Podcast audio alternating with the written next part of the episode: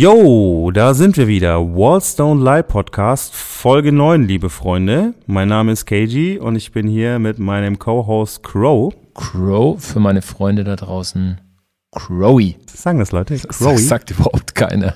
Mir ist einfach nichts Besseres eingefallen. Okay. Ich wollte schon sagen. Ist ja süß. So, Folge 9. Wenn ich 9 höre, muss ich immer an diese etwas bescheuerte Rap-Zeile von Oli Banyo denken. Ob du Skills hast, sag mal 9 auf Englisch. Nein. Bisschen corny, ich weiß, aber immer noch einer der besten Rapper da draußen. Liebe Grüße an Oli Banyo an der Stelle. So, geht aber gar nicht so sehr um Rap heute, sondern Überraschung, um Graffiti und auch ein bisschen Reggae-Musik. Denn wir haben Modem 56K in the house, liebe Freunde. Und der gute Mann ist nicht nur Graffiti-Writer schon seit Jahrzehnten, sondern auch ein sehr erfolgreicher DJ. Beziehungsweise Selector, wie man in der Reggae-Kultur eigentlich Re sagen Rewind müsste. Selector. Rewind. Nicht nur Fire Pony Dance Floor, sondern Fire Pony Wall, macht der Typ auch. Und ist wahrscheinlich so seine ganze Karriere ein bisschen unter dem Radar geflogen, vor allem jetzt so im Social Media Zeitalter, denn man findet leider fast keine Sachen online von ihm. Das ist mir auch in der Recherche aufgefallen. Umso mehr hoffe ich, sorry, sag. Ist halt so ziemlich genau das Gegenprogramm zu Smo, den wir ja letztens hatten. Also so Ja. mit der absoluten Überpräsenz haben wir jetzt quasi jemand mit einer absoluten Unterpräsenz. Natürlich auch selbst gewählt. Ne? Warum, wieso, weshalb, werdet ihr gleich im Interview hören. Wir hoffen, wir können es mit dieser Folge mal so ein bisschen ändern und ein paar mehr Leute da draußen kriegen den funky Shit mit, den er so immer gemalt hat. Denn das Zeug ist wirklich dope as fuck, liebe Freunde. Und damit ihr wisst, von wem wir reden, gehen wir direkt ins Interview. Modem 56K, check it out. So, hi Modem 56K oder soll ich lieber Modem sagen? Wie es dir beliebt. Die 56K ist so ein kleiner Gimmick, so ein kleiner Zusatz. Erstmal vielen Dank, dass du dir die Zeit nimmst für unseren Podcast. Du kommst ja, glaube ich, gerade direkt aus Prag. Gab es dafür einen speziellen Grund? Einfach mal wieder ein bisschen Urlaub machen, rauskommen. Eine schöne Stadt sehen. Hast du da jetzt aber nicht gemalt oder so? Habe ich extra nicht gemalt. Einfach mal wieder Zeit für mich nehmen und nicht irgendwie nach einem Spot suchen, wo man dann malen kann. Das muss auch mal sein.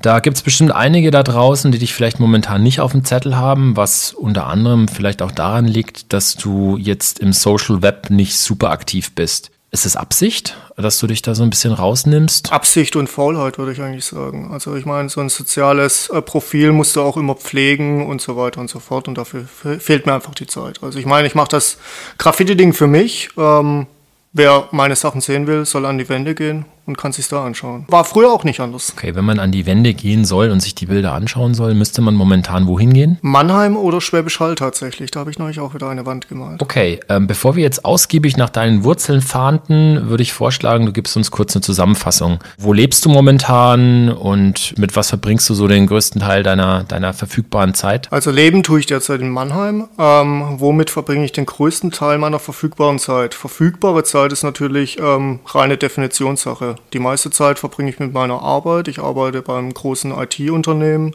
im Human Resource Bereich und ja, ist ein schöner, aber auch ein tougher Job. Ich nehme an, das ähm, verschlingt einiges an Zeit. Trotzdem bist du ja immer noch kreativ und aktiv. Ähm, jetzt vielleicht kurz zurückspulen. Du bist wann geboren? Ah, muss ich nachrechnen, das ist schon so lange her. 1980. Back in the days. Genau, genau. Okay, das heißt, du hast bald ein Jubiläum oder hattest du schon ein Jubiläum? Kommt jetzt im August. Okay. Die große Vier vor Die große Vier, die große Vier. Ähm, jetzt bist du auch nicht in Mannheim aufgewachsen und geschweige denn geboren, sondern du kommst ja aus einer kleinen Stadt im Hohenlohe, richtig? Genau, Schwäbisch Hall, derzeit glaube ich 36.000 Einwohner. Bist ja ziemlich gut informiert über die aktuelle Einwohnerzahl. Bei uns ist es ja, also wenn ich von uns spreche, ähm, mein Kollege KG und ich, äh, wir sind ja in Ansbach aufgewachsen. Ich glaube von der Größe ein bisschen vergleichbar mit Schwäbisch Hall. Könnte ich mir sogar vorstellen. Jetzt ist es wirklich keine Metropole, geschweige denn wirklich urban da. Wie muss ich mir da eine Kindheit vorstellen? Wie bist du da aufgewachsen? Ich glaube, wie jedes Kind, wo in einer kleineren Stadt aufwächst. Also ich meine, du hast viel Natur um dich rum, aber halt natürlich auch einen Stadtkern, wo du hingehen kannst. Ähm, und ja, in der Jugend ähm, gab es dann auch schon relativ viele Angebote. Also wir haben den, den Club Alpha zum Beispiel, der älteste selbstverwaltete Club in ganz Deutschland. Und ja, Und in diesem Club Alpha warst du dann auch? ja, definitiv. Also als DJ aufgelegt, aber auch also einfach als Partygast gewesen. Das kam aber erst später, nehme Das kam später, ja. Mit acht war ich da noch nicht, ne? Wenn wir jetzt nochmal über deine Kindheit sprechen, warst du da auch schon kreativ? Warst du so, so ein typisches Kid, was die ganze Zeit irgendwie einen Stift in der Hand hat und überall rumkritzelt oder kam das auch erst später? Nee, ich habe als Kind schon relativ viel gemalt. Ich glaube, ich habe das von meinem Opa auch so mit in die Wiege gelegt bekommen. Er hat auch viel gemalt und ja, was man halt so als Kind malt, Ritterburgen, Pferde, was weiß ich. Aber dann später natürlich auch ein bisschen kreativ ähm, oder auch ein bisschen zerstörerisch unterwegs gewesen, zum Beispiel das Kinderbett angemalt oder was weiß ich. Also es musste nicht immer das Blatt Papier sein. Okay, also du bist dann schon in den halböffentlichen Raum gegangen mit deiner Kunst quasi. Gab es da noch andere Einflüsse, an die du dich erinnern kannst? Ja, auf jeden Fall. Also mein Vater ist sehr Musik interessiert. Also das heißt, ähm, musikalischen Background ähm, habe ich da relativ viel, ähm, einfach nur vom Konsumieren der Musik. Und ich kann mich auch noch daran erinnern, wie damals mein Vater die erste Atari 2600er Konsole daheim angeschleppt hat und wir natürlich nur noch am Datteln waren. Also wirklich gezockt von morgens bis abends. Ich glaube, die hatte ich auch tatsächlich. Und da gab es irgend so ein Panzerschlachtspiel und Pac-Man und Donkey Kong und was weiß ich. Ich kann mich noch ganz gut dran erinnern. Da waren die, die Covers, diese Atari Games, wenn du dich erinnern kannst, vielleicht die Packungen waren immer super krass illustriert. Da hat man sich immer gedacht, wow, das muss wahnsinnige Gameplay sein. Und am Ende waren es dann bloß ein paar Pixel, die sich da bewegen auf dem Bildschirm. Jetzt äh, bist du als Kind quasi durch Schwäbisch Hall gelaufen. Gab es dann irgendwann einen Moment, wo du das erste Mal Graffiti im Stadtbild bemerkt hast? Oder kannst du dich da noch grob dran erinnern? Oder gab es da überhaupt schon was? Ja, ja, definitiv. Also ähm, die Schwäbisch Haller Graffiti-Szene ist schon relativ alt. Ich kann mich an das erste Bild zurückerinnern. Ich glaube, das wurde 1989 gemalt. Da war ich neun Jahre alt. Mhm. Hab das aber natürlich dann erst ein bisschen später für mich wahrgenommen. Also da stand halt die Jahreszahl mit dabei und von dem her gesehen wusste ich dann, dass es 1989 war. Das Bild wird es wahrscheinlich nicht mehr geben? Leider nein. Weißt du, von wem das war damals? Ich müsste lügen, also bevor ich hier jetzt Unwahrheiten mhm. sage. Ähm, es gab eine Crew mit zwei Leuten, mhm. TMT, The Mad Taste, und ähm, von ihnen war es. Definitiv, weil es war auch in Hausnähe von ihnen. Und es war ein Bombing? Es war ein illegales Bild, ja. Okay. Grundsätzlich Stadtbild in den 80ern in Schwäbisch Hall ähm, war wahrscheinlich jetzt wenig Bombing, oder? Nehme ich an. Wenig Bombing. Also ich glaube, das kam dann eher so in den Anfang 90ern und ähm, da dann eher Bahnlinie. Gut, Bahnlinie, das heißt, ihr hattet auch eine Zuganbindung es gab eine Bahnlinie auch Richtung Stuttgart, nehme ich an. Was war die nächste Stadt, an die ihr euch orientiert habt? Definitiv Stuttgart, definitiv Stuttgart. Also nach Stuttgart ist man auch schon immer zum Einkaufen gefahren mit den Eltern, ähm, wenn man mal irgendwie samstags einen Ausflug geplant hat oder sowas. Jetzt bist du ja ein Writer, der doch viel Liebe in die Buchstaben auch steckt und, und da mit Sicherheit seine Philosophie auch verfolgt. Hat es ein bisschen gedauert wahrscheinlich, bis du Buchstaben für dich als, sagen wir mal, zeichnerische Grundlage entdeckt hast. Gab es da auch schon frühe Einflüsse? Irgendwie hast du da schon mal so vielleicht irgendwelche Logos abgemalt oder irgendwelche Headline-Fonts oder sowas? Oder es kam das dann erst später? Es kam wirklich erst später. Ich glaube, das war dann so 1995, als man dann auch in Stuttgart im Buchladen die Schwarzkopf- und Schwarzkopf-Bücher bekommen hat, Graffiti Art. Und die hat man sich dann im Buchladen natürlich reingezogen, weil so ein Ding kostete, glaube ich, damals 50 D-Mark, was nicht gerade eben so erschwinglich war. Und dann hat man auch das erste Buch dann mein Bruder damals ähm, zu Weihnachten geschenkt bekommen. Und das wurde dann natürlich verschlungen. Und wie man es natürlich so macht, kann keiner von sich behaupten, dass er noch nicht gebeitet hat, malt man da natürlich auch mal die ersten Buchstaben dann ab. Ich habe die Bücher auch damals gekauft, beziehungsweise das erste Buch, was ich glaube ich mir damals gekauft habe, war dann Graffiti Art 3, Writing in München. Das 2 hatte ich dann auch relativ schnell Süddeutschland und das 1 natürlich legendär auch genau. das Graffiti Art Deutschland. Jetzt hast du dieses Buch in den Händen gehalten. Wie, wie ging es dann weiter? Also hast du dann direkt dir gedacht, ich schnapp mir eine Dose, gehe raus und probiere das mal oder gab es dann noch Zwischenschritte? Naja gut, man wurde halt davon inspiriert und hat dann auf Blatt Papier gemalt. Das war 1995 und ich glaube im Frühjahr 1996 bin ich dann zum ersten Mal mit dem Edding rausgegangen. Und okay. habe mich da dann mal probiert an abgelegenen Stellen. Man wollte es ja noch nicht gleich irgendwie so präsent machen.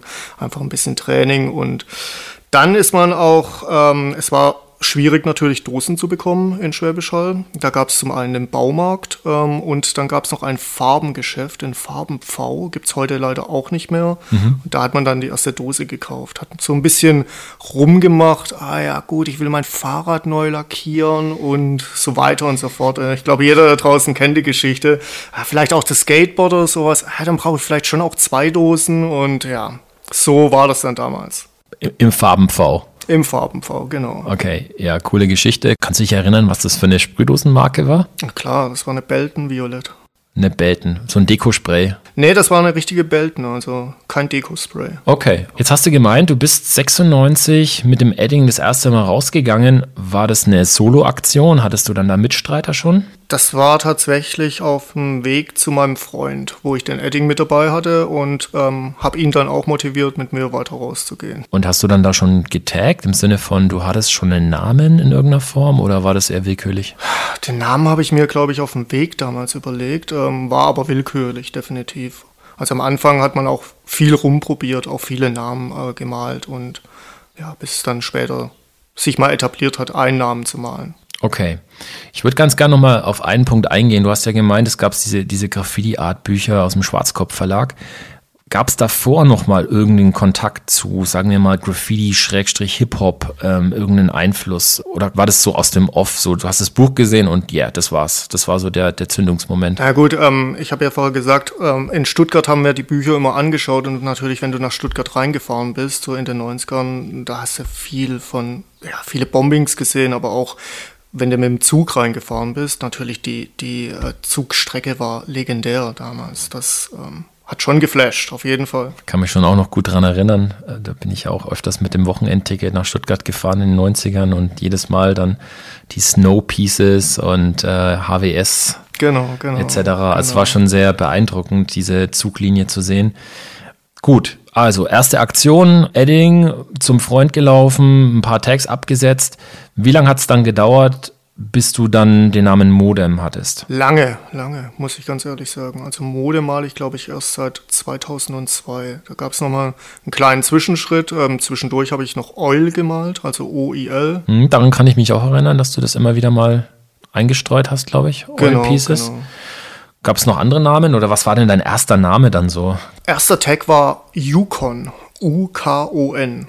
Frag mich nicht warum. Frag mich nicht warum. Okay. Ich fand die Buchstaben irgendwie geil. Eigentlich ganz cool, ne? So mit dem U und dem N am Schluss. So Ja, das N war dann immer so, so gerollt am Ende. So. Das hat man damals so gemacht. Okay, Yukon. Nicht schlecht. Jetzt hast du getaggt, aber es hat wahrscheinlich noch ein bisschen gedauert, bis du dann so das erste Piece wirklich gemalt hast. War im selben Jahr, muss ich dazu sagen. Also es war im Sommer 96, meine ich. Und ja, an ähm, einer Wand, da ist man damals hingegangen, man wusste es nicht besser und hat mit Kreide vorgezeichnet. Also ja, du lachst, aber man wusste es damals nicht besser. Man hat wirklich die Buchstaben mit Kreide vorgezogen. Man dachte auch, ja, macht nicht so viel Lärm. Äh, Von dem her gesehen ja auch ganz sinnvoll. Und dann gelbes Fill-in, blaue Outline. Okay. Ich meine, immerhin hast du mit Kreide vorgemalt. Ich kann mich erinnern, meine allerersten Sprühversuche, die ich gemacht habe, waren mit Edding vorgezogen und bekannterweise schlägt Edding ja durch. Also es sah wirklich wüst, wüst aus. Wirklich ganz, ganz schlimm. Alles klar, jetzt hast du dein erstes Piece gemalt. Du kannst dich sogar noch an die Farben erinnern. Weißt du auch noch genau, wo das war? Also wie war, wie war die Aktion eigentlich? War das für dich dann mit Stress verbunden oder musstest du dich raussneaken? Was nachts, tagsüber? Ja, es war definitiv nachts. Also ähm, tagsüber hat zu dem Zeitpunkt, glaube ich, noch niemand gemalt. Die Dreistigkeit kam, glaube ich, erst später. Ähm, ja, äh, raussneaken, ja. Ähm, wir haben gesagt, also mein äh, Kollege und ich, dass wir zelten. Und ähm, dann hast du natürlich die ganze Nacht für dich. Dann kannst du kommen und gehen, wann du willst. Ich Okay. glaube, wir sind dann um drei damals los mit dem Und Fahrrad. es war ein Kollege dabei von dir. War ein Kollege dabei, genau. Hast du den infiziert oder wie, wie kam das dann, dass der dann auch malen wollte? Das war genau der Kollege, wo ich damals mit meinem kleinen Edding auf dem Weg zu ihm war. Okay, also ihr wart schon so eine Mini-Crew quasi. Genau, wir waren eine Mini-Crew. Hattet ihr auch schon einen Namen? Ich glaube damals ähm, die Crew ATR. Ähm, frag mich aber nicht, für was ATR gestanden hat. Es waren einfach drei Buchstaben. Crews hatten damals drei Buchstaben, das hat man so gelernt und deswegen, ja. Und später haben wir dann die Salt City Rockers gegründet, SCR. Auf Schwäbisch Hall bezogen. Auf Schwäbisch Hall bezogen, genau. Nicht schlecht. Ja, Schwäbisch Hall, für die Leute da draußen, wo es nicht wissen, ist eine alte Salzstadt und deswegen Salt City Rockers. Ich denke, die meisten kennen Schwäbisch Hall in Bezug auf die Bausparkasse. Genau, genau. Ja, aber ich finde übrigens auch, dass es eine sehr schöne Stadt ist, abgesehen davon. Und durch die Anbindung an diese doch recht bedeutende Kunstsammlung des Schraubenmilliardärs wird, ist es auf jeden Fall echt ein Anlaufpunkt, der zu empfehlen ist, wenn man sich für Kunst generell mal interessiert. Jetzt habt ihr so eine Mini-Crew gehabt, ich glaube ATR oder was es auch immer war. Ihr habt so ein bisschen angefangen, erste Aktionen zu starten. Wie war das sonst so? Also gab es dann da schon eine, eine Szene in Schwäbisch Hall? Gab es andere Crews oder andere Maler, die ihr auch auf dem Zettel hattet, die ihr auch irgendwie, wo, wo ihr wusstet, die machen das auch so oder war das noch alles sehr separiert. Nee, es gab auf jeden Fall mehrere Crews damals schon. Also TMT, The Metaste habe ich ja schon genannt. Dann TDE, The Dark Empire gab es noch. Und das waren wiederum Freunde von meinem Bruder. Also die haben in einer Band zusammengespielt. Ähm, ihr Proberaum war mein Bruder sein Zimmer, was direkt neben meinem Zimmer lag. War nicht immer so geil, wenn sie geprobt haben, aber man hat die Leute natürlich gesehen und dort haben sie sich auch über Graffiti ausgetauscht. Und das war dann natürlich auch nochmal ein Ansporn. Ja gut, das sind größere, die willst du ja immer auch irgendwie ein bisschen beeindrucken und ja, das war dann auch so nochmal ein Ansporn. Ganz wichtiger Punkt, den du gerade aufbringst. Jetzt hast du gemeint, es gab da schon ein paar Ältere, die das gemacht haben. Also ihr wart jetzt definitiv eher eine neuere Generation. Hatten die als Einfluss jetzt Hip-Hop-Kultur oder haben die Hip-Hop-Musik gemacht? Nee, die haben eine Hardcore-Band gehabt. Also eher so Punk, Hardcore-Ecke. Aber natürlich ähm, haben sie auch Hip-Hop gehört. Okay. Das ist nicht zu verleugnen, aber ich glaube, der Ansporn, Graffiti zu machen, kam jetzt nicht unbedingt aus dem Hip-Hop-Bereich. Okay. Und jetzt mit diesen älteren oder mit diesen anderen Crews, die es da schon gab in Schwäbisch Hall, war das dann einigermaßen harmonisch oder haben die euch kritisch beäugt oder Bilder ausgecrossed oder war das dann so ein bisschen, wie soll ich sagen, beeflastig? Nee, gar nicht, gar nicht. Also eher ähm, ja, unterstützend, supportive, würde ich sagen. Also sie haben uns dann auch eingeladen, wo sie mal einen Auftrag gemalt haben für ein Fasching und ja, gab es Dosen umsonst en masse und haben sie gesagt, ja, kommt mit. Cool. Das ist eine Erfahrung, die man, glaube ich, oft mitbekommt, wenn man mit Menschen spricht, die in Kleinstädten aufgewachsen sind, dass es da halt eben einfach nicht viele Leute gibt und die Partys gibt, sind froh, dass man sich halt irgendwie austauschen kann und dann ergibt sich weniger so ein Konfliktpotenzial wie jetzt in einer Umgebung, wo halt viel Reiberei dadurch schon entsteht, weil der Platz halt begrenzt ist. Du sprichst ein gutes Thema an, Platz begrenzt. Ähm, ja, wir haben 96 angefangen und haben uns dann 1997 unsere erste legale Wand selbst organisiert. Das war eine, eine riesige Unterführung und natürlich hat es dann auch bei den anderen Crews auf Zuspruch ähm, gestoßen oder ist auf Zuspruch gestoßen, dass da jetzt plötzlich eine Wand zur Verfügung war, wo man auch tagsüber hin konnte, wo man sich auch selbst weiterentwickeln konnte. Was war das für eine, für eine Unterführung genau? Ja, es war, ich glaube, eine Seitenlänge sind so 70 Meter oder so, mhm. also 140 Meter legale Fläche. Das ist schon eine Ansage für damals, lass es 10, zehn Maler gewesen sein. Das war auch mein Eindruck, als ich das erste Mal in Schwäbisch Hall war. Ich war total platt, so viel Fläche zu sehen in der Kleinstadt. Und da müsste, hättest du schon relativ viel produzieren müssen, um, äh, damit man sich ins Gehege kommt, auf jeden Fall. Alles klar. Habt ihr übrigens zu der Stadt, also es gibt ja im Umkreis von Schwäbisch Hall noch ein paar andere kleinere Städte. Ich denke da zum Beispiel an Kreilsheim. Da gab es ja auch eine Szene, glaube ich, eine Graffiti- und Hip-Hop-Szene. Hattet ihr zu denen auch schon Kontakt? Eigentlich weniger, eigentlich weniger. Das kam später erst zustande über ähm, eine Crew HBK hießen sie aus Schwäbisch Hall und sie waren mehr mit den Kralsheimern unterwegs. Also Kralsheim ähm, kam zum einen durch dich natürlich bei mir auf den Radar. Mhm. Ähm, und dann durch die Two Plus Jungs, die damals Rap gemacht haben in Kreuz. Genau, da kann ich mich dran erinnern, der eine malt oder malt vielleicht sogar immer noch Yards, glaube ich. Kann das sein? Ja, aber er war nicht von Two Plus. Okay. Also, das war nochmal ein eigenständiger Maler aus Kreuzheim. Okay. Das war so eine Hip-Hop-Kombo, ne? Genau. Ähm, Kreisheim hatte ich das erste Mal auf dem Schirm, nachdem da ja schon relativ früh ähm, Hip-Hop-Jams stattgefunden haben. In dem, ich glaube, Jugendhaus oder Jugendzentrum. Genau. Da waren ja dann zum Beispiel auch so Bands wie Too Strong oder gar nicht Main Concept. Legendär, damals da gewesen. Legendär, auf jeden Fall. Too Strong damals ähm, in diesem Jugendhaus gesehen. Okay, jetzt ähm, sind wir immer noch in Schwäbisch Hall. Wir sind so Mitte der 90er Jahre. Du hast so deine ersten Schritte gemacht, hast Pieces gemalt. Ihr hattet schon eine, eine Hall of Fame zur Verfügung, wo ihr euch ausprobieren konntet. Wie war da die Wahrnehmung in der Stadt selbst, was Graffiti betrifft? Habt ihr da mit viel Repression äh, zu kämpfen gehabt? Eigentlich nicht. Also ich glaube, die Stadt war über Graffiti an sich relativ verärgert. Ich habe vorher die eine Crew genannt, ähm, TDE, The Dark Empire. Und die Jungs waren ein Wochenende in Berlin und haben natürlich alles von Berlin mitgenommen. Und entsprechend sah dann auch die Stadt und kleinere Orte um die Stadt ähm, entsprechend aus. Also da wurde dann auch nicht vor Kirchen und was weiß ich zurückgeschreckt, sondern halt gib ihm, gib ihm. Die wollten so richtig Hardcore-Bombing zelebrieren und das kommt in der Kleinstadt halt selten gut an. Genau, genau. Gab es dann da auch schon Verurteilungen oder Busts? Die Jungs wurden tatsächlich gebastelt, ja. Okay. Jetzt gab es wahrscheinlich dann ein paar Jahre, in denen ihr dann so ähm, euch entwickeln konntet, wo ihr an eurem Style feilen konntet.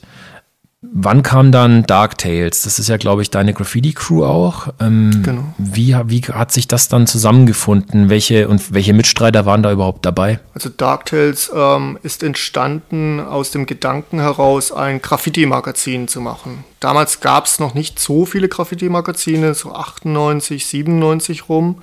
Und ja, mein Bruder und ich, ähm, dank dem schönen Wochenendticket, waren wir viel auf Reisen. Also wir sind viel nach Heidelberg gefahren, ähm, Mannheim haben wir besucht, Stuttgart natürlich und jedes Mal die Knipse mit dabei gehabt. Und Unmengen an Bildern angesammelt. Und die Bilder wollten wir eben auch mit anderen Leuten teilen. Und da kam der Gedanke auf, dieses Graffiti-Magazin zu machen. Das Graffiti-Magazin brauchte natürlich auch einen Namen und da hat sich Dark Tales, also dunkle Geschichten, angeboten. Ähm, gedruckt worden ist es nie. Okay, schade. Das kannst, könnt ihr vielleicht nachholen als Crowdfunding-Projekt oder so, um Schwäbisch Haller Graffiti-Geschichte nachzuerzählen. Definitiv, ja. Es waren nicht nur Bilder aus Schwäbisch Hall drin. Also ähm, es waren Heidelberger Bilder mit drin. Ähm, wir waren dann damals auch, oder Sketches von Heidelbergern. Wir waren damals dann auch im Austausch mit der WP-Crew aus Heidelberg, Wild Punks, die uns erinnern. auch stark ähm, beeinflusst haben. Also krasse Wände damals einfach gemalt und auch krasse Styles gehabt. Das war schon legendär. Kann ich mich gut dran erinnern, auf jeden Fall. Gab es dann noch andere? Jetzt hast du schon Heidelberger angesprochen, die mit Sicherheit für dich ein Vorbild waren. Gab es noch andere Vorbilder? Jetzt, ich denke jetzt auch an Schwäbisch Hall, also von diesen Oldschoolern. Gab es dann da so ein paar Leute, die euch schon so ein bisschen geteacht haben oder wo ein bisschen was rüberkam an Style-Philosophie? Ja, definitiv. Also gerade auch ähm, Stowhead, ein bekannter Maler, oder weiß jetzt gar nicht, Kehr, ich sage jetzt einfach mal Kehr, ähm, hat uns damals auch viel geteacht aus ähm, Schwäbisch Hall.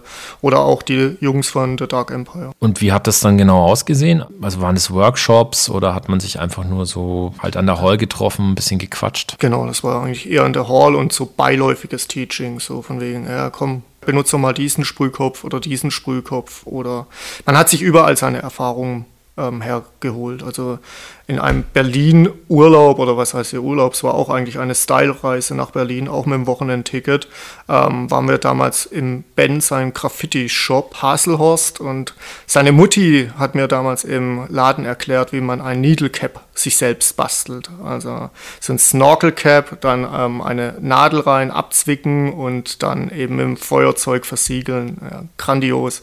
Hat nie richtig funktioniert, wenn ich es dann selbst gemacht habe, aber ja, war auch Teaching. Ja, es war vor allem so ein kleiner Abenteuerspielplatz, der Wildstyle Shop. Ich kann mich da noch gut dran erinnern. Ich glaube, ich war 99 das erste Mal vor Ort und ähm, habe da wirklich verrückte Geschichten erlebt. Insofern, als das damals eben Ben mir da ins Buch reingemalt hat und mich da so ein bisschen geteacht hat, auch in Bezug damals auf Solo Nation, hat er mir einiges an Infos gegeben. Und zufälligerweise war dann ein Breaker der Flying Steps da im Laden, warum auch immer, der da gechillt hat und der hat sich dann wahrscheinlich irgendwie gedacht, naja, sind so ein paar Jungs aus äh, Bayern, den, den zeige ich jetzt mal Berlin. Und dann hat er mit mir so eine inoffizielle Stadttour gemacht und hat mir irgendwie Neukölln gezeigt und Kreuzberg und so. Und das war schon ziemlich beeindruckend.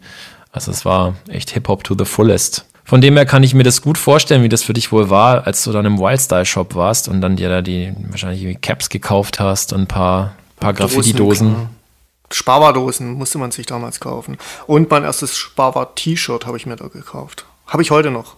Ja, heute noch. das war ja, glaube ich, sogar ähm, Das war vom Ben Design. vom Ben designt. Genau. Der Rücken, Rückenprint war vom Ben. Ich glaube, ich habe auch irgendwo noch eins. Jetzt seid ihr in Schwäbisch Hall aktiv gewesen, habt da Bilder produziert, Wände produziert. Ähm, Es war mein erster Eindruck, als ich dann äh, Schwäbisch Hall das erste Mal auf dem Schirm hatte oder als ich dann auch vor Ort war, dass die Wände doch immer alle relativ aufwendig waren wie sie auch gemalt waren mit sich Farbkonzepten und schönem Background etc. Gibt es dafür einen speziellen Grund, warum ihr so gearbeitet habt? Definitiv, das geht wieder auf, ähm, auf das zurück, was wir aus Heidelberg mitgenommen haben. Also da waren die Konzeptwände auch immer ähm, sehr detailreich und es wurde auch äh, sehr viel Wert auf den Background gelegt, was wir dann auch mitgenommen haben. Krasser Kontrast war damals Berlin eigentlich. Also die Leute ähm, haben nicht mal irgendwie teilweise vorgestrichen, einfach nur das Bild hingeknallt. Uns hat der bisschen mehr im Detail ausgearbeitete Background eben besser gefallen. Und Dosen haben wir uns dafür dann auch ähm, die zweite Wahldosen geholt. Ähm, da gab es einen Werksverkauf bei Sinsheim, gibt es mhm. glaube ich heute immer noch. Dosen waren erschwinglich und deswegen konnte man auch ein bisschen mehr im Background dann investieren. Das ist der Werksverkauf von Quasny, genau, richtig? Genau. Mhm. Für alle da draußen, die es nicht wissen, Quasny ist der Produzent von Belton, genau. Autocar und diversen anderen Brands, die halt unter dem Dach der Quasny-Gruppe produziert werden. Heutzutage ist es wahrscheinlich am bekanntesten durch die Molotow-Produktreihe, die auch bei Quasny produziert wird. Ja, es war natürlich nicht schlecht, dann an günstige Dosen zu kommen. Jetzt haben wir schon Stuttgart erwähnt, wir haben Heidelberg erwähnt. Wie sieht es mit Heilbronn aus? Ich weiß, dass es da ja auch eine Graffiti-Hip-Hop-Szene gab. Habt ihr zu denen irgendwie Kontakt gehabt? Eigentlich gar nicht, eigentlich gar nicht. Und ich glaube, ich war in meinem ganzen Leben nur zweimal in Heilbronn bisher malen. Das eine Mal an einer Schule und das andere Mal äh, ja, so eine Autobahnbrücke, die auch legal ist. Wart ihr dann als Schwäbisch Haller Posse, also wenn ich mal an die Crews denke oder an eure Crew, Dark Tales, Wart ihr dann auch in Stuttgart aktiv und habt da mal in der Hall gemalt oder irgendwie euch da ausgetauscht mit, den, mit der Szene vor Ort? Gemalt, definitiv. Ausgetauscht kam dann so ein bisschen an der Wand zustande, aber jetzt ähm, keine tiefgehenden Kontakte irgendwie gepflegt oder geknüpft. Leider nicht. Ihr habt dann in den 90ern auch nicht so viel Besuch gehabt aus anderen Städten, kann man das so sagen? Das kann man so sagen. Ich denke, du warst wahrscheinlich sogar der erste Besuch. Okay, erstaunlich. ja, da, darauf möchte ich später auch noch mal kurz zu sprechen kommen.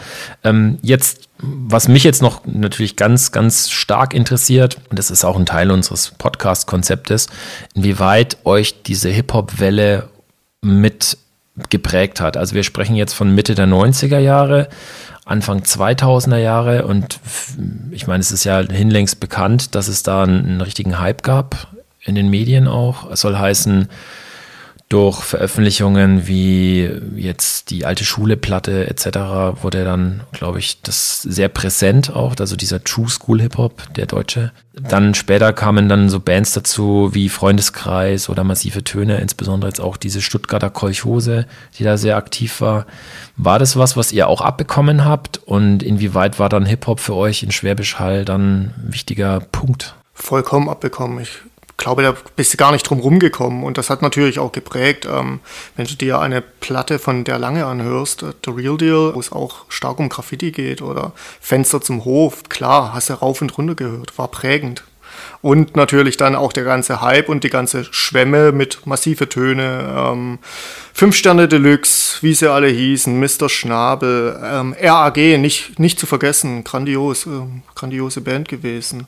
Ähm, Freundeskreis feiere ich immer noch. Das neue Max Herre-Album feiere ich auch. Also. Und damals ähm, hat man dann auch angefangen, eine Radiosendung zu machen, 1999, ähm, die eben Hip-Hop, hauptsächlich deutschem Hip-Hop, sich gewidmet hat. Diese Radiosendung hast du dann mitbegründet? Die habe ich mitbegründet ähm, mit einem Schulkollegen damals, dem Sesal, und haben das jeden Samstag ja, gemacht. Stelle ich mir jetzt nicht so einfach vor, eine Radiosendung zu gründen. Ich meine, ich sehe ja schon, wie kompliziert es ist, einen Podcast zu launchen. Wie, wie war das so? Gab es dann da schon eine Infrastruktur? Genau, ein paar Monate oder lass es ein Jahr sein. Zuvor wurde das Freie Radio Störfunk gegründet. Mhm. Und jeder konnte sich da praktisch anmelden, nach einer kleinen Schulung dann auch eine eigene Sendung verfolgen, machen und ja, die dann den Leuten zur Verfügung stellen. Und das war dann natürlich auch, ähm, oder hat auf großen Anklang und Zuspruch ähm, in der damaligen Jugendszene gefunden. Hip-Hop war in aller Ohr und Munde und da kam so eine Radiosendung dann eben gerade gelegen. Ähm, wir hatten auch das Glück, dass wir sehr viel Promomaterial damals zugeschickt bekommen haben. Das heißt, wir hatten jede neue Platte noch bevor sie jeder andere hatte. Okay. Und dann haben die Jungs und Mädels eben reingehört. Welche Labels haben euch da bemustert damals?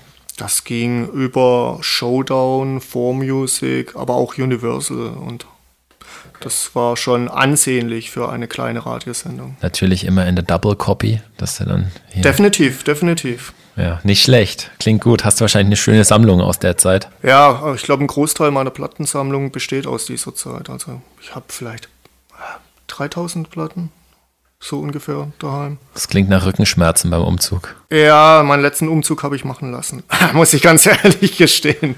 Okay, ja, sehr gut.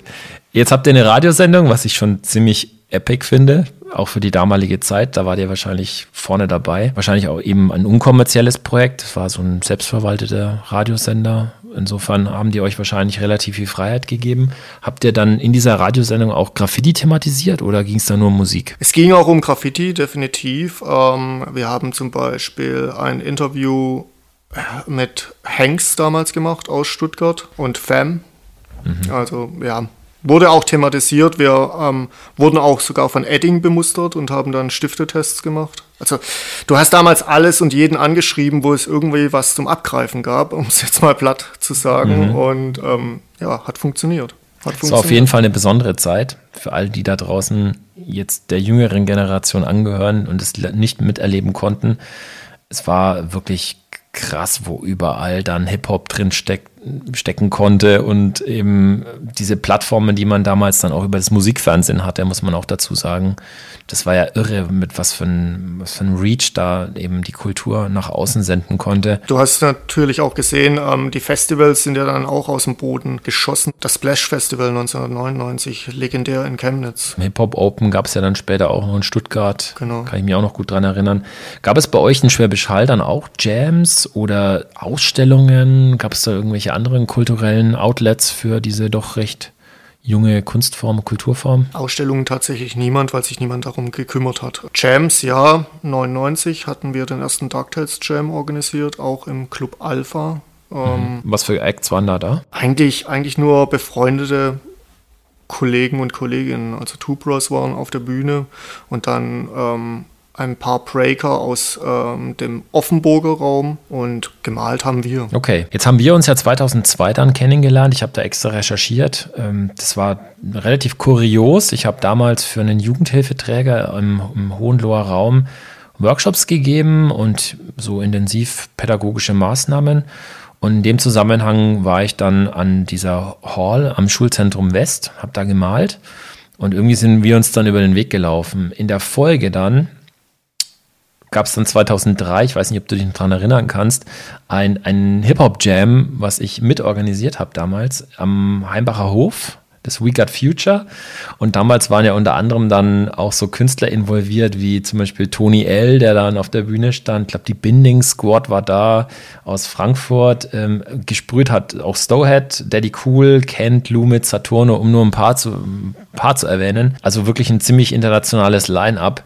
Wie waren die Rezeptionen damals in, in, in der Stadt? Kannst du dich da noch dran erinnern? Also ich fand, es war ja so ein bisschen aus der Retorte geboren. Ja, aber es wurde ja auch gut angenommen. Also du hast die Besucherzahlen gesehen. Ähm, die Jam war schon gut besucht und das war natürlich für damalige Verhältnisse ein grandioses Line-up. Ähm, Lumit äh, in einer Stadt wie Schwäbisch Hall zu sehen, der dann auch natürlich ähm, noch gewillt war, mit an unsere Hall zu gehen nach der Jam und da auch noch ein kleines Bild zu malen. Mhm. Das war schon war schon gut. War schon beson war ein besonderer Zeitpunkt auf jeden Fall. Stichwort Stowhead ist ja ein bekannter Sohn der Stadt, wenn es jetzt um eben Graffiti-Kultur oder Graffiti-Kunst geht. Der hat ja später dann auch in Hamburg ähm, die Agentur Getting Up mit äh, ins Leben gerufen.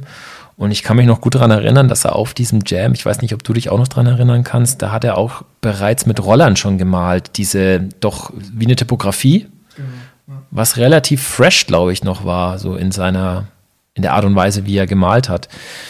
Wie hast du seine Entwicklung mitverfolgt? War der da eng im Vorfeld oder war er schon immer so ein bisschen solitär als Künstler? Eng waren wir nie, ähm, heißt jetzt aber nicht, dass wir uns nicht leiden konnten, ähm, sondern einfach nicht im Austausch miteinander. Ich habe das schon weiter mitverfolgt, was er gemacht hat, ähm, auch mit Interesse verfolgt, weil wie du schon gesagt hast, das war eben seinerzeit dann auch schon ein bisschen voraus und ging dann auch stark ins Grafische rein. Vor zwei Jahren war er dann im Rahmen des Stadtwand-Kunstprojektes auch in Mannheim und hat da wieder eine Wand gemalt. Aber ich hatte nicht die Zeit, persönlich vorbeizugehen. Jetzt hat er die Stadt ja verlassen, bekanntlicherweise. Mittlerweile ist er in Berlin und sehr erfolgreich als Künstler. Du hast auch die Stadt verlassen. Etliche andere haben auch die Stadt verlassen. Ich glaube, Benz ist ja auch nicht mehr da. Ist ein anderer, doch sehr für mich legendärer Graffiti-Writer aus Schwäbisch Hall mit einer sehr hohen Qualität. Warum? Was glaubst du, was ist der Hauptgrund für die meisten gewesen? Erstmal Grüße raus an Benz hier, Darktales Crew, ja. Shoutouts. Shoutouts. Ähm, ich glaube, es ist wirklich die Größe und das Angebot, ähm, warum viele Leute die Stadt verlassen. Ähm, willst du studieren? Ich glaube, du kannst mittlerweile sogar studieren in Schwäbisch Hall. Ähm, war damals zu meiner Zeit nicht möglich und deswegen habe ich auch die Stadt dann verlassen. Weißt du zufällig, ob es aktuell noch eine, eine, aktive Szene in Schwäbisch Hall gibt? Es gibt auf jeden Fall, und das ist ähm, kurios für Schwäbisch Hall, es kommen immer wieder neue Maler nach. Ich weiß nicht, woher sie kommen, ist aber cool, dass sie da sind. Ähm, es gibt derzeit, glaube ich, zwei bis drei aktive Maler noch. Und ähm, es gibt auch viele neue Hall of Fames. Also da ist der Frieder, hier auch nochmal Shoutout, ähm, wirklich hinterher, hier neue Halls ähm, zu legalisieren und dann auch immer mit Projekten, Veranstaltungen diese Halls einzuweihen. Es gab ja zuletzt, glaube ich, vor zwei Jahren ein Jam auch, so ein Diversity Jam in Schwäbisch Hall. Genau, in diesem Rahmen genau in diesem Rahmen. Da wurde ich damals auch angefragt. Ich konnte leider dann nicht kommen. Ist damals meine Tochter zur Welt gekommen, meine große. Und dann musste ich da leider absagen. Aber ähm, habe mich natürlich total gefreut, dass ich auch die Anfrage bekommen habe, dann in Schwäbisch Hall eventuell mitmalen zu können. Für uns in Ansbach beispielsweise ist es so, dass da nicht wirklich äh, eine, eine Generation nachgekommen ist, die dann auch aktiv wiederum weitergegeben hat. Also es gab dann immer ein paar jüngere Writer, aber momentan, so, zumindest nach meinem Kenntnisstand, gibt es eigentlich nicht, nichts mehr Aktives, so, was ein bisschen schade ist, weil wir auch viele Halls haben und hatten ja auch mal eine ganz gute Bewegung so in der Stadt. Jetzt bist du ja nicht nur Graffiti-Writer, sondern du bist ja auch als DJ aktiv. War das ein Prozess, der so parallel zum Writing lief oder kam das später erst? Das lief parallel zum Writing. Also ähm, wie gesagt, die Radiosendung habe ich damals 1999 angefangen als Radio-DJ und Radiomoderator. Ähm, Aufgelegt ähm, habe ich dann erst später. Ähm, 1999 auf diesem Splash Festival bin ich dann auch in Kontakt mit Reggae Dancehall gekommen und die Musik hat mich natürlich neben Hip-Hop auch stark fasziniert. Ähm, diese kleinen Seven Inches, wo immer nur ein Lied drauf war, fand ich irgendwie kurios. Ähm, auch ein Instrumental, wo dann mehrere Leute drauf ähm, gerappt, sage ich jetzt, gesungen haben ähm, und die dann auch ineinander zu mixen. Das hat mich stark fasziniert und so wurde dann auch das DuckTales Sound System geboren, was eigentlich eine Einmannshow war. Das, das war ich ähm, und bin damit dann auch durch die Lande getingelt und habe eben auch aufgelegt in Heidelberg, aber auch in Budapest und was weiß ich wo. Und bist dann da mit so einem alten LKW mit riesengroßen Boxen? Nee, leider nicht. Hall gefahren. Leider, so. leider nicht. Ähm, das war eher so 2000 und da wurde gerade eben auch durch Sean Paul zum Beispiel Dancehall ganz groß und jeder Club hat sich da um irgendwelche DJs auch dann, ja, jetzt nicht gerissen, die Gage war jetzt nicht ähm, äh, horrend, aber die Plattenspieler wurden gestellt, du hast freie Getränke gehabt und hast dir da schön die Nächte um die Ohren geschlagen bei guter Musik, die du auch noch selbst gestalten konntest. Dass wir es nochmal auf der Zeitleiste verorten. Wann ging es los mit DJing? Gute Frage, gute Frage. Also ich meine, in der Radiosendung haben wir auch schon immer mit Platten aufgelegt, ähm, haben da auch probiert, irgendwelche Übergänge teilweise zu machen. Also 99 ging es dann wohl los mit DJing.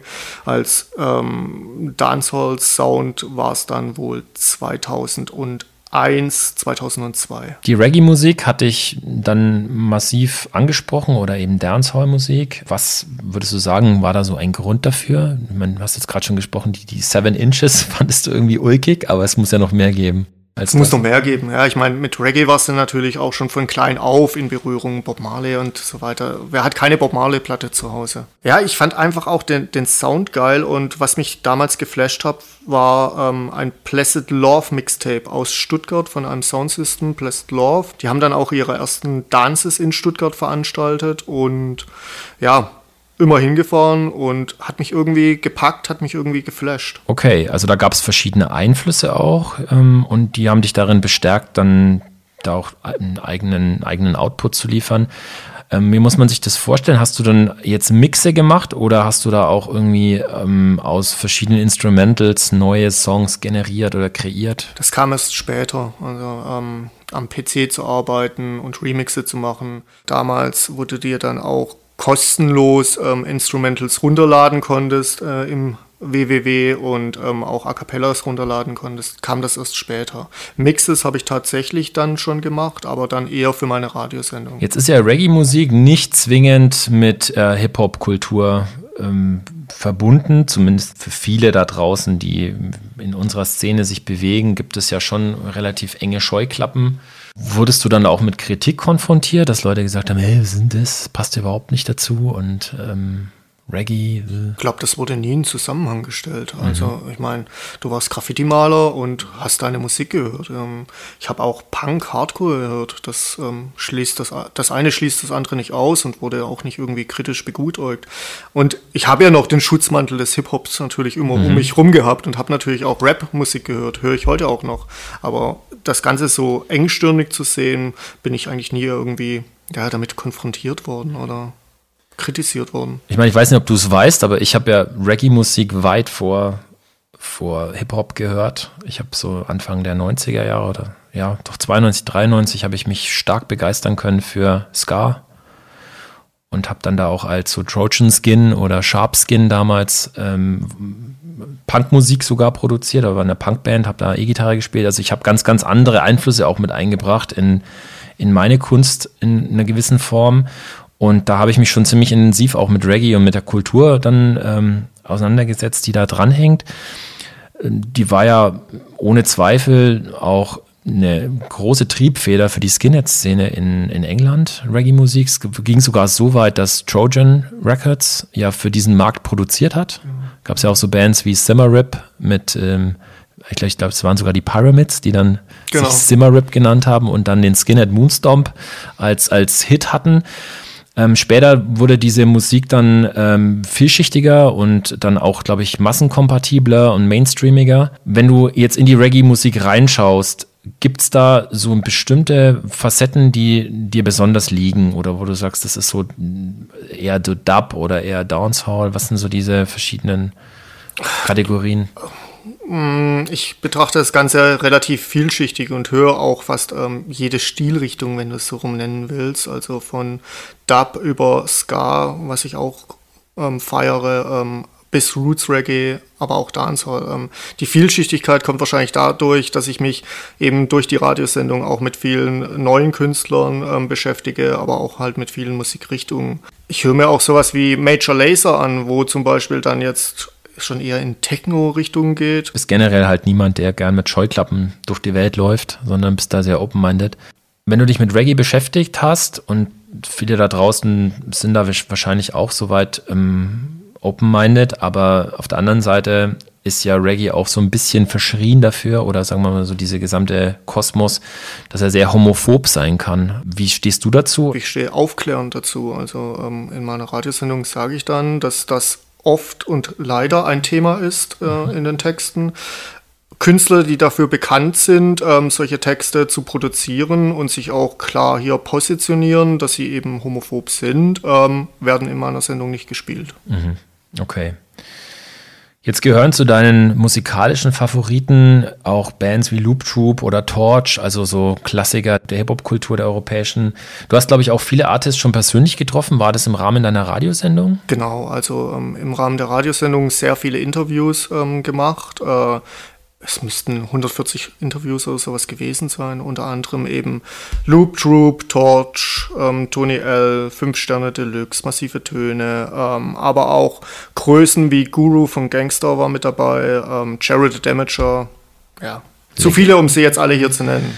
Das wäre eine verdammt lange Liste auf jeden Fall. Gibt es ein paar lustige Begebenheiten, die du mal besonders highlighten möchtest oder gab es da irgendein Interview, was besonders raussticht? Definitiv das mit Guru. Also es war nicht lustig, sondern es war eine Ehre, Guru interviewen zu dürfen auf seinem Hotelzimmer. Ich meine, er, war leider, ja, er ist ja verstorben. Er rest war, in Peace. Rest in Peace. Er war ein großartiger Künstler mit einem ja, großem Publikum und dass wir mit unserer kleinen publiken Radiosendung dann einen Interviewslot mit ihm bekommen haben, das war schon eine Riesenehre. Wo hast du ihn interviewt? In Stuttgart damals. Da war er mit seiner Chessmatest-Tour, glaube ich, unterwegs. Jetzt hast du, glaube ich, einen schönen Kontrast gemacht. Jetzt hast du Guru als Act rausgepickt, also absolutes Ausnahmetalent, auch jemand, der unglaublich sophisticated war, der die Kultur wahnsinnig mitgeprägt hat. Wenn du dir heute Hip-Hop ansiehst, ich spreche jetzt bewusst nicht nur von deutschem Hip-Hop, aber jetzt auch so Trap und wie, was auch immer da so gerade aufpoppt. Was empfindest du da? Könnte, die dich, könnte diese Musik dich heute noch so abholen? Das kann ich schwierig beurteilen. Also ähm, ich höre es mir natürlich an, um mir meine Meinung darüber zu bilden. Meine persönliche Meinung ist, ähm, die Musik ist nichts für mich. Also könnte mich ähm, jetzt nicht so abholen und hat, denke ich, auch nicht mehr so den Hintergrund, wie damals Rapmusik eben gehabt hat. Ist das ein Problem, was wir sozusagen Oldschooler mittlerweile schon haben, dass wir uns einfach nicht mehr so der, die Zeit nicht mehr so nachempfinden können? Oder würdest du auch sagen, die Qualität hat nachgelassen? Ich glaube, es gibt noch sehr viele gute Rapper da draußen, also ähm, ohne Frage, die natürlich auch das ganze Hip-Hop-Gedankengut weiter verbreiten und ähm, dann auch die Jungs und Mädels da draußen damit auch ein bisschen teachen. Du bist immer noch aktiv als DJ, du hast eine Radiosendung. Zwischenzeitlich ist die ja in Mannheim angesiedelt ähm, ich glaube, im Rahmen vom Bermuda-Funk. Ist das richtig? Genau, Radio Bermuda-Funk. Funktioniert dieser Radiosender ähnlich wie der Störfunk dann in Schwäbisch Hall? Selbes Konzept, ähm, freies Radio, selbstverwaltet und ähm, ja, finanziert sich über Mitgliedsbeiträge und Zuschuss von, von der Landesanstalt für Kommunikation, LFK. Wie oft machst du die Sendung dann? Derzeit leider nur noch einmal im Monat. Okay. Und deine Hörerschaft, wie groß wird die wohl sein, so grob? Das weiß niemand so genau. Also ähm, im Zuge vom freien Radio ähm, wollen wir keine Hörerzahlen irgendwie messen, um ja hier kein Konkurrenzgedankengut äh, aufzubauen, von wegen, die Radiosendung hat mehr Hörer mhm. als die andere Radiosendung. Ähm, von dem her gesehen rede ich da immer in eine Blackbox rein, aber mache das sehr gerne. Cool, dass es das in Mannheim halt gibt, auf jeden Fall. Den Sender in Schwäbisch Hall gibt es auch noch, Störfunk. Störfunk gibt es auch noch und ja, Bermuderfunk. Und äh, kleiner Aufruf da draußen, ihr könnt auch unterstützen, ohne aktive Mitglieder zu sein. Also okay, wir werden, sind willkommen. Wir werden den Link zur Radiosendung natürlich auch im dem Blogbeitrag mit reinpacken. Jetzt ist Mannheim eine Stadt neben Heidelberg mit viel History, auch in Bezug auf Hip-Hop-Musik, Hip-Hop-Kultur, auch Graffiti. Du selbst bist eben als Writer immer noch aktiv und ich würde jetzt mal sagen, wenn man sich deinen Style anschaut, dann sieht man da eine Philosophie, wo ich sagen würde, ich sehe da so eine Mischung aus ein bisschen New York, garniert mit Heidelberg und für mich, also ich sehe auch so ein paar französische Einflüsse, so Straßburg, so die Ecke, die wiederum wahrscheinlich auch so von Heidelberg beeinflusst waren. Aber also so eine, so eine Mixtur. Hat sich das so ergeben oder war das für dich von Anfang an klar, dass du eher so simplere Buchstaben malen möchtest, eher diesen New York-Flavor? Klar, eigentlich nicht. Also ich meine, Style ist eine Entwicklung und ähm, ist auch immer geprägt durch die Reisen, die du machst und die unterschiedlichen Styles, wo du dir in den unterschiedlichen Städten mhm. eben anschaust. Straßburg war bei mir gar nicht so oft auf dem Schirm, eher dann eben Stuttgart, wobei ich meinen Style jetzt nicht in die Stuttgarter Schiene einordnen möchte, eher dann wirklich Heidelberg, wo dann eben die Wild Punks, IHP, aber auch hier ähm, TBM stark ähm, beeinflussend waren. Mein Heidelberg an sich ist ja schon super krass. Jetzt hast du in, in Mannheim aber auch etliche Legenden Definitiv. der deutschen Graffiti-Bewegung, Graffiti-Kultur. Mit einigen bist du sogar in der Crew. Ähm, wenn ich da mal den, den Basco rauspick, mit dem bist du ja bei den Night Crusaders, NCS Crew. Genau. Ähm, Shoutouts an Basco. Auf jeden, auf, auf jeden Fall. Ähm, ein Punkt, auf den ich noch ähm, zu sprechen kommen möchte. Du sagst ja, du bist ein bisschen rumgekommen oder sagen wir mal, je nachdem, wo man halt hinkommt oder wo man hinreist, nimmt man immer ein bisschen was auf, saugt auf. Du bist ja schon ordentlich unterwegs gewesen. Ich glaube, du warst in, in den USA auf jeden Fall auch schon. Äh, warst sogar in Kingston, kann es sein? Kingston, Jamaica war ich, USA, in New York zum Beispiel gemalt, auch ähm, ein, ein sehr gutes Erlebnis gewesen. Ähm, Neuseeland war ich schon, habe da auch schon gemalt. Also ja, ich würde schon sagen, ich bin ein bisschen rumgekommen. Hattest du dann da immer auch Anschluss zu Writern? In New York habe ich mir Anschluss gesucht, damals noch über die Five Points, legendär, Maris, ähm, und habe dann auch mit ihm gemalt und ähm, mit Simmet noch zusammen. Ihn habe ich damals einfach übers Internet angeschrieben wurde mir der Kontakt weitergegeben. Ja, haben wir zusammen gemalt, aber ansonsten meistens alleine unterwegs gewesen. Wie war es in Kingston? Also hast du da auch gemalt? In Kingston habe ich auch, also nicht in Kingston, ähm, das war Montego Bay, wo wir untergebracht waren.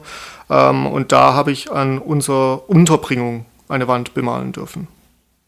Das war mehr gestrichen als gemalt, weil ähm, du bekommst da nicht unbedingt gute Dosen. Okay.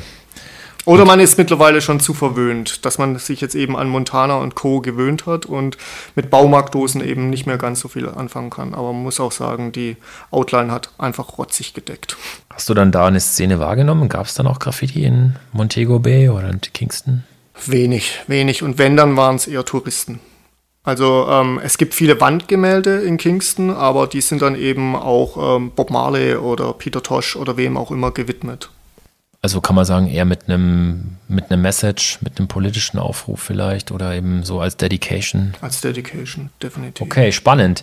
Wenn du heute Graffiti anschaust, also du läufst jetzt durch hm, Mannheim oder Heidelberg, so eine typische deutsche kleinere Großstadt. Was man oft sieht, sind ja auch so ähm, Anti-Styles, so ein bisschen schneller gemalte Bilder, Throw-Ups etc. Was hältst du davon, so von dieser Bewegung? Auch so Retro-Styles à la Blade 72? Kann man machen, muss man nicht. Also ja, es ist wahrscheinlich wieder eine Weiter- oder Zurückentwicklung des Graffitis. Ähm, aber ich meine, wem es gefällt und wer Bock drauf hat, äh, warum nicht? Okay, das hast du jetzt diplomatisch ausgedrückt, auf jeden Fall. Du bist ja Mitglied in verschiedenen Graffiti-Crews. Dazu gehört ähm, eben Night Crusaders, NCS. Dann bist du auch bei den Dubs dabei. Ich glaube, es ist auch immer Genau. noch eine ak- aktive Crew. Ja. Colorado, gibt es die Ja, noch? ist ein loser Zusammenhang. Ab und zu wird es noch zum Bild mit dazu geschrieben, aber ähm, ja, es gibt's schon noch. Es gibt schon. Okay, und dann noch die äh, True Rocking Souls. Du hast ja gerade auch schon ein T-Shirt davon an, sehe ich. Das ist ja ein Verbund von Hip-Hop-Aktivisten und nicht so eine typische Graffiti-Crew, muss man sagen. Kannst du uns darüber ein bisschen was erzählen? Ich habe in der Recherche auch ein Video gefunden, wo so Four Elements gefeiert werden. Sieht alles sehr professionell aus. Was hat es damit auf sich und ja, wie funktioniert das Ganze? Genau, True Rocking Soul ist eigentlich wahrscheinlich dem einen oder anderen da draußen bekannt aus B-Boy-technischen Gründen. Ähm, sind sehr gute B-Boys mit dabei, ähm, aber unter anderem auch Writer, DJs, MCs und ähm, die Jungs ähm, halten die Fahne im Hip-Hop-Bereich sehr hoch, ähm, haben auch sehr viele Veranstaltungen, wo sie eben den alten Jam-Charakter wieder aufrechterhalten wollen, aber auch das Teaching natürlich nicht ähm, ja, in, ins Hintertreffen gera äh, geraten lassen wollen ähm, und geben Workshops zum B-Boying, Tanzen. Wie bringst du dich da ein? Ich bringe mich ein als Maler. Also tanzen kann ich nicht.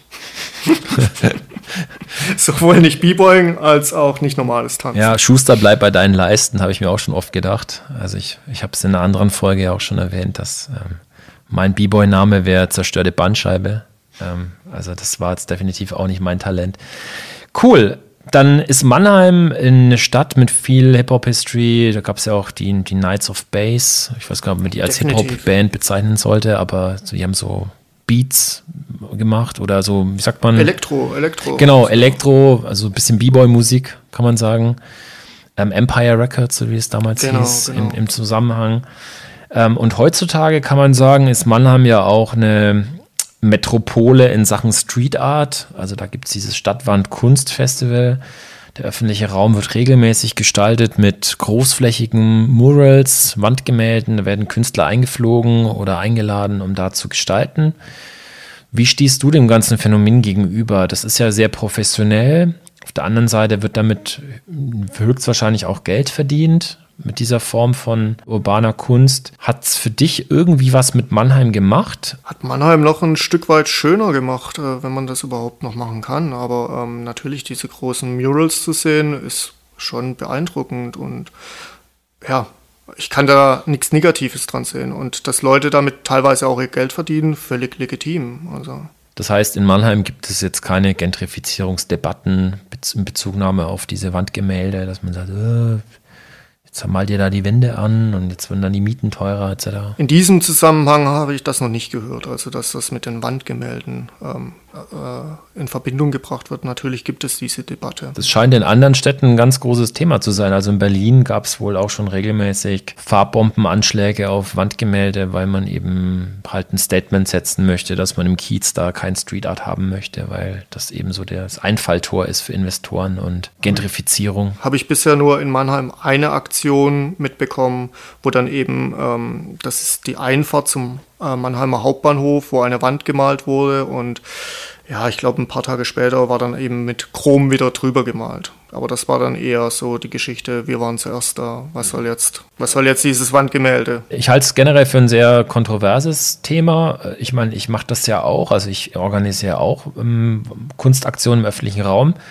Und da hat man schon hier und da mal dann ein Problem, weil man weiß, ja, dann man, man besetzt quasi öffentlichen Raum mit schöner Kunst. Ich finde es nicht immer einfach, finde es auf der anderen Seite aber ein bisschen arg eindimensional, wenn man jetzt ähm, sagt, das, das geht nicht so, also es ist zu gefällig oder so. Ich finde, es ist eine Facette und ich finde, die gehört auch in den öffentlichen Raum rein. Ja, und ich meine, von wie vielen Wänden reden wir denn? Ähm, in einer Stadt von Mannheim, glaube ich, gerade eben knapp im zweistelligen Bereich, also 10, 15 Wände gibt es da. Ich glaube, da gibt es noch genügend andere Wände, aber das ist auch nur meine bescheidene Meinung. Sehe ich ähnlich wie du. Jetzt bist du ein Writer, der, sage ich mal, immer dem Ganzen so weit treu geblieben ist, als dass du daraus jetzt keinen Beruf gemacht hast. Wenn du jetzt heutzutage siehst, wie Graffiti auch im Social Media Bereich angekommen ist, wie es da dann auch Artists gibt, die als Influencer da echt Cash abgreifen, weil sie sich als Werbeplattform ähm, anbieten, um Produkte jeglicher Art zu bewerben, ob das jetzt Autos sind oder Fast Food oder was auch immer. Wäre das was für dich? Könntest du dich damit anfreunden oder wie, wie stehst du dem ganzen Thema gegenüber? Wäre nichts für mich. Also Graffiti war immer ein Hobby und soll es auch bleiben. Und wie du schon gesagt hast, ähm, hier müsste man sich eben so stark verbiegen. Ähm, ich würde mich so stark verbiegen, dass ich mir wahrscheinlich was brechen würde dabei. Und ähm, das wär, wäre eigentlich nichts für Jetzt mich. Hast du etliche Crew-Kollegen von den Dubs beispielsweise oder NCS, Basco? Äh, TJ ist ja, glaube ich, auch dabei. Genau. Siehst du die dann oft oder wie, wie tauscht ihr euch aus? Ist, ist das Thema Cruise für dich wichtig, so als, als sage ich mal, persönliche Plattform auch? Definitiv wichtig für mich, ähm, weil man lernt ja auch immer noch mal etwas ähm, von dem anderen und ähm, tauscht sich eben auch aus und es macht einfach viel mehr Spaß, mit mehreren Leuten an der Wand zu malen als alleine. Ja, sind Freunde. Also von dem her gesehen ist, sind Crews für mich wichtig. Gibt es irgendwelche Ziele oder Pläne, die du noch hast? Gibt es irgendwelche Orte, die du unbedingt besuchen möchtest oder anmalen möchtest? Irgendwelche Final Thoughts?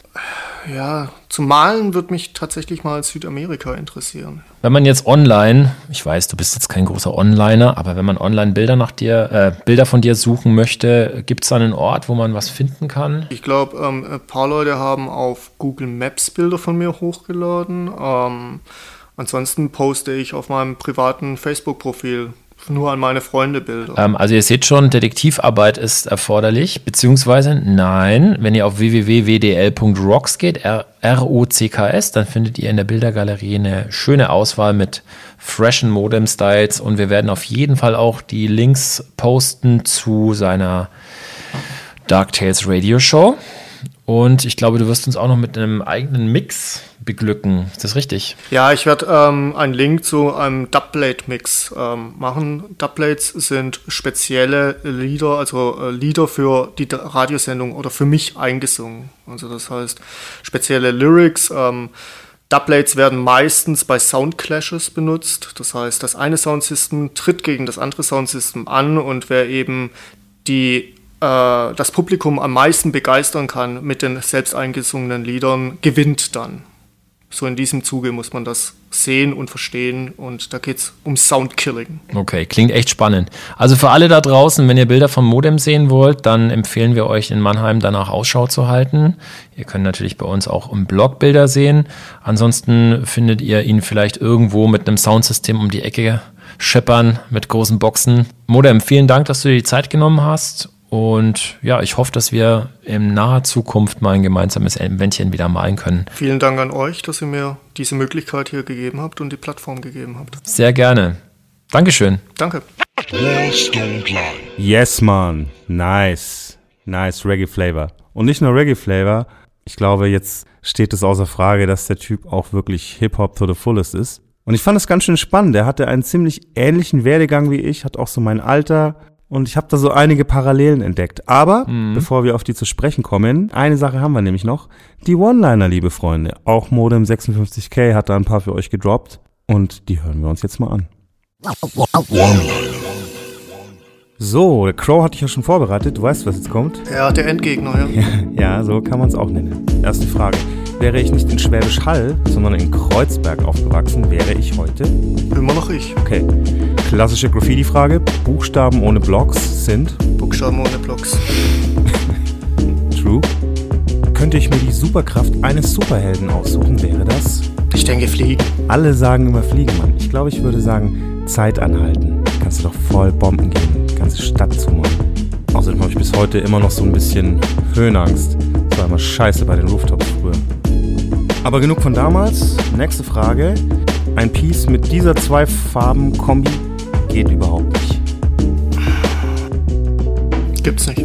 So, gehen wir mal eine Runde ins Kino. Der beste Hollywood-Blockbuster aller Zeiten ist Puh.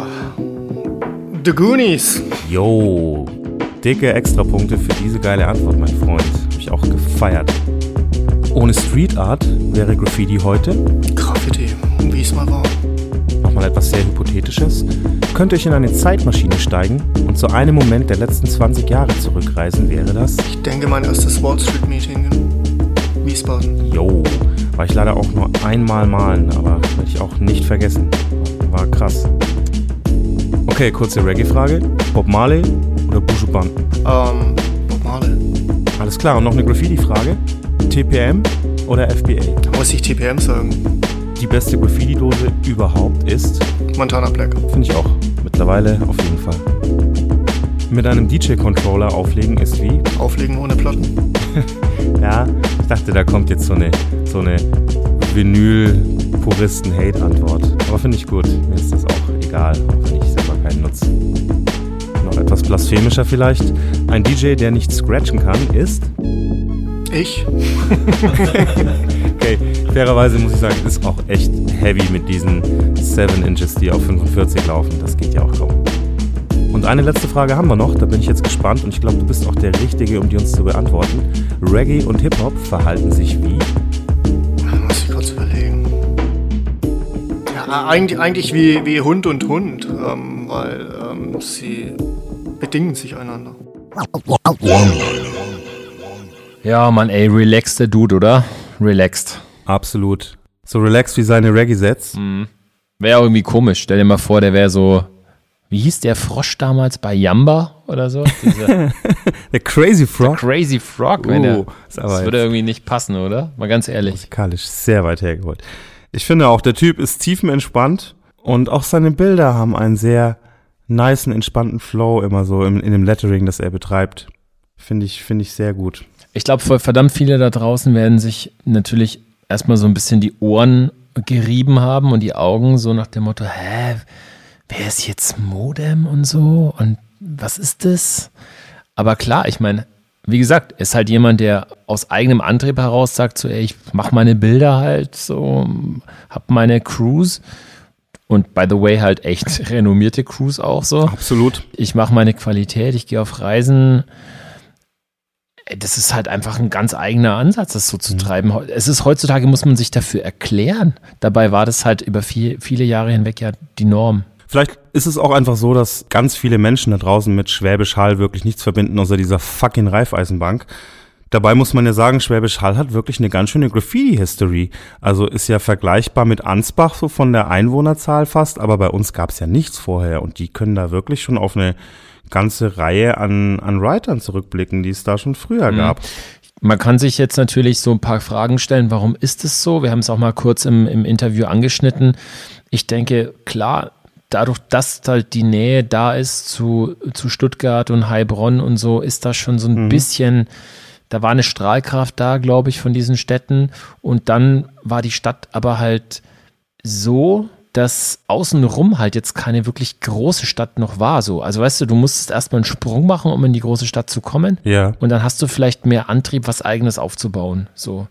Und von dem her könnte ich mir vorstellen, hat sich da halt dann schon in den späten 80ern halt irgendwie eine Subkultur ausgebildet, Mhm. aus der dann halt so Projekte entstanden sind, wie irgendwelche Hardcore-Punk-Bands oder dann eben Ja. irgendwelche alternativen Jugendhäuser oder alternativen Jugendradios, was auch immer. Also da, da war halt irgendwie ein Drive da. Mhm. Und darauf, darauf hat wahrscheinlich diese Graffiti-Thematik aufgebaut. Ich muss auch sagen, obwohl wir ja räumlich nicht, nicht sehr weit entfernt waren von Schwäbisch Hall, hatte ich dazu nie einen Bezug, bis du mich da irgendwann mal an diese Hall geschleppt hast, von der er auch gesprochen hat und wir da mal gemalt haben. Das muss ja Anfang 2000, 2004 vielleicht sowas gewesen sein, schätze ich. Ja, ist schon lange her auf jeden Fall. Naja, gut, ich meine, Schwäbisch Hall, komplett blinder Fleck auf der Landkarte im Prinzip. Das Einzige, was manche Leute vielleicht kennen können, ist dann, da gibt's dieses, dieses Museum, diese Kunstsammlung Wirth mit, mit echt krasser Kunst halt, wenn man mal ganz ehrlich ist so. Da hat's mir auch, muss ich sagen, den Vogel rausgehauen, was du da wieder für Infos ausgegrast. Der Schraubenmilliardär wird mit seiner Kunstsammlung. Ich wusste überhaupt nichts davon. Also ich wusste natürlich, dass dieser Typ da mit den Schrauben irgendwie reich geworden ist, aber von dieser Kunstsammlung habe ich noch nie gehört vorher. Das sind wieder so Infos, die einfach nur jemand wie du wissen kann. Der Nerd hat zugeschlagen. Ich war da sogar schon, ja, habe mir das auch schon mal angeguckt und so. Und das ist wirklich gute Kunst, die man da sehen kann. Halt schon auch moderne Kunst und teilweise so ein bisschen im Kontext. Also echt sehr, sehr gut gemacht. Hat aber jetzt mit Graffiti ja erstmal jetzt nichts zu tun, auch mit Hip-Hop nichts zu tun. Aber vielleicht könnte das schon so eine gewisse Prägung mitgebracht haben, Ja. wenn man halt gute Kunst da hat. Naja, wie auch immer, auf jeden Fall, surprise, surprise, vielleicht für einige da draußen so, Hä, what the fuck? Stowhead? Hm? Schwäbisch Hall. Den sollte man ja immerhin kennen. Und ich meine, schon Ende der 90er 140 Quadratmeter Freifläche in so einer kleinen Stadt zu haben, das habe ich nicht oft gesehen zu dieser Zeit. Das war natürlich, wie er schon sagt, auch eine Ansage, da direkt so, so ein Playground zu haben für die Leute. Dass sich da irgendwie was entwickeln muss, ist ja eigentlich klar. Ja, klar. Ansonsten von der ganzen Lebensgeschichte finde ich klar, war, waren wieder Parallelen da so mit den Schwarzkopfbüchern. Auch bei mir. Schönes Wochenendticket und Stuttgart und also, naja. Am meisten musste ich lachen, als er von diesem Wildstyle-Besuch bei Ben erzählt hat.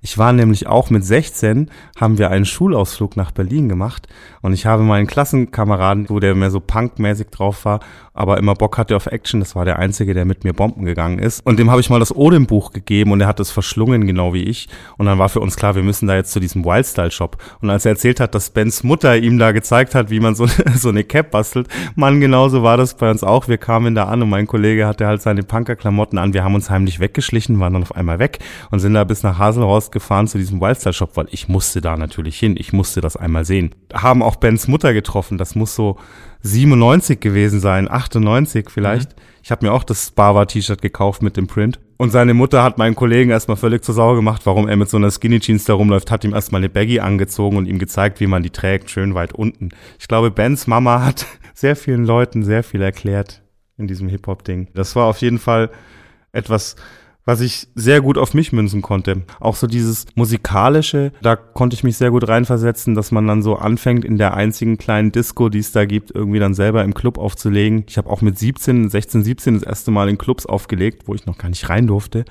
Musste dann den Türsteher anlügen, dass ich irgendwie schon 18 bin, obwohl ich da gespielt habe und so. Und ja, krass, was er einfach auch für diese Kultur gemacht hat. Denn er hat ja nicht nur Reggae gespielt, es war auch Hip-Hop und mal ganz ehrlich, so eine Radioshow ist richtig Arbeit. Du hast ja auch gesagt, man, wir merken es ja jetzt auch wieder mit unserer Podcast-Nummer. Aber so eine Radiosendung auf die Beine zu stellen und gerade bei so einem freien Radio, wo du halt nicht nur nicht mit reich wirst, sondern du kriegst da einfach gar nichts für, das musst du wirklich rein aus Liebe machen und mit Herzblut, weil du Bock auf die Nummer hast. Ja, ich glaube, das ist ja auch sein Antrieb. Ich glaube, die Liebe zur Kultur Ja.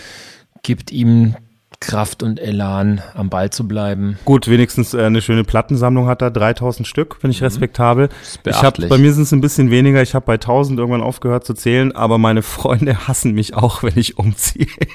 Jedes Mal, ich muss mittlerweile auch Umzugsunternehmen rufen, weil das, ich kann das denen nicht mehr zumuten. Es sind immer die Platten, Ja, voll. wo alle sterben gehen. Ja, ansonsten vielleicht so vom, vom Thema her nochmal Reggae. Wie kann man das sagen? Ist das so eine Parallelspur, die teilweise so neben Hip-Hop mitläuft oder so. Ja. Ich weiß es gar nicht. Ich meine, ich habe es ja im Interview schon erwähnt, ich habe Reggae ganz, ganz anders mitbekommen, so als Jugendlicher, in einem komplett anderen Kontext, als ich damals noch Sharpskin war. Mhm. Und ähm, heutzutage ist es ja wahnsinnig Mainstream teilweise, aber auf der anderen Seite auch halt immer noch so krass Root, Roots-Culture-mäßig. Also ich glaube, das ist schon auch echt ein spannendes Feld. So, ich muss ehrlich sagen, ich habe da überhaupt keine Ahnung mehr von. Wie sieht's bei dir aus? Hast du dann einen Einblick? Ich habe sehr viel Reggae Dancehall aufgelegt früher, äh, Ende 90er, Anfang 2000er. Hatte auch ein Soundsystem mit einem Kollegen, habe mich auch sehr für Patois begeistert, diese, diese Sprache. Habe versucht, das wirklich auch zu lernen, zu verstehen, wie so dieser, dieser Stilmix aus Englisch und, und anderen Sprachen, diesen Akzenten kommt. Habe dann angefangen zu verstehen, was die da singen. Und da ist mir so ein bisschen die Lust vergangen, weil diese homophobe Scheiße wirklich ekelhaft ist. Das muss man echt mal sagen. Also viele Außenstehende denken ja immer, Reggae wäre so eine Love and Peace Culture und Reggae ist wahrscheinlich mit die homophobste und frauenfeindlichste Kultur, die es so gibt. Das ist echt heavy, was da teilweise abläuft. Und ich habe mich von äh, einem Großteil meiner Dancehall-Scheiben getrennt, weil ich das einfach nicht mehr guten Gewissens irgendwo spielen konnte und auch keinen Bock mehr hatte, das zu hören. Da gibt's immer noch großartige Songs und ich bin wirklich mit Reggae-Musik groß geworden und feier das auch immer noch und fühle das immer noch. Aber nicht mehr alles. Man muss schon ein bisschen selektieren und aufpassen und es geht eben nicht alles klar, was da so läuft. Das muss man ganz klar sagen. Aber ich finde, er hat das sehr gut auf den Punkt gebracht und ist sich da auch seiner Verantwortung bewusst, wenn er auflegt. Ich, ich würde jetzt noch kurz was zu Heidelberg-Mannheim sagen. Modem ist ja dann irgendwann von Schwäbisch Hall auch weggegangen, ist dann nach Mannheim oder in die Gegend gezogen, um dann sein Studium da zu machen. Ist ja so ein bisschen das Schicksal, was viele Kleinstädter haben, dass sie dann irgendwann ihre Stadt verlassen und natürlich, ja, in den meisten Fällen nicht mehr zurückkommen. Jetzt bei ihm, er ist dann in Heidelberg-Mannheimer Region eben gelandet, lebt jetzt in Mannheim und man sieht sich auch seinen Styles extrem krass an, dass es von Anfang an ja so ein Haupteinfluss war für ihn. Und, und Mannheim und Heidelberg ist halt einfach krass, ey, was da an Output geliefert wurde und auch mittlerweile diese Street Art Kultur, die da zelebriert wird in Mannheim mit diesem Stadtwand Kunstfestival, das ist schon wirklich beachtlich. Also was die da für ein, für ein Output haben, wie viel krasse Künstler die da schon geholt haben, das, ähm, ja, finde ich, das ist ein Niveau, da müssen die sich auf jeden Fall nicht vor Großstädten verstecken, halt vor Metropolen, besser gesagt. Ähm, da haben sie wirklich krass was, krass was geliefert, so. Ja, also wir haben gelernt, Reggae muss nicht immer homophob sein. Reggae-DJs können auch mehr als Reggae, können auch ziemlich Hip-Hop sein. Und eine Reise nach Mannheim lohnt sich immer. Es gibt viel zu sehen.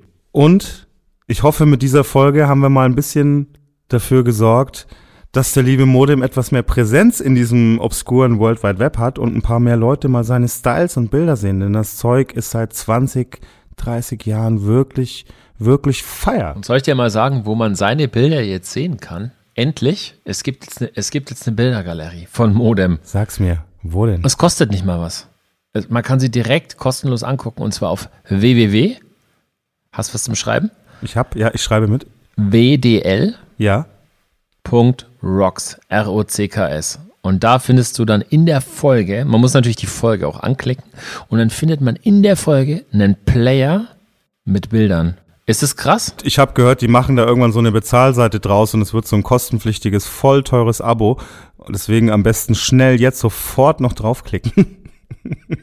ich würde jetzt sofort klicken. Klick auf den Link, Bruder. Klick jetzt. Wenn Sie jetzt ordern, bekommen Sie dieses 24-teilige Messerset kostenlos.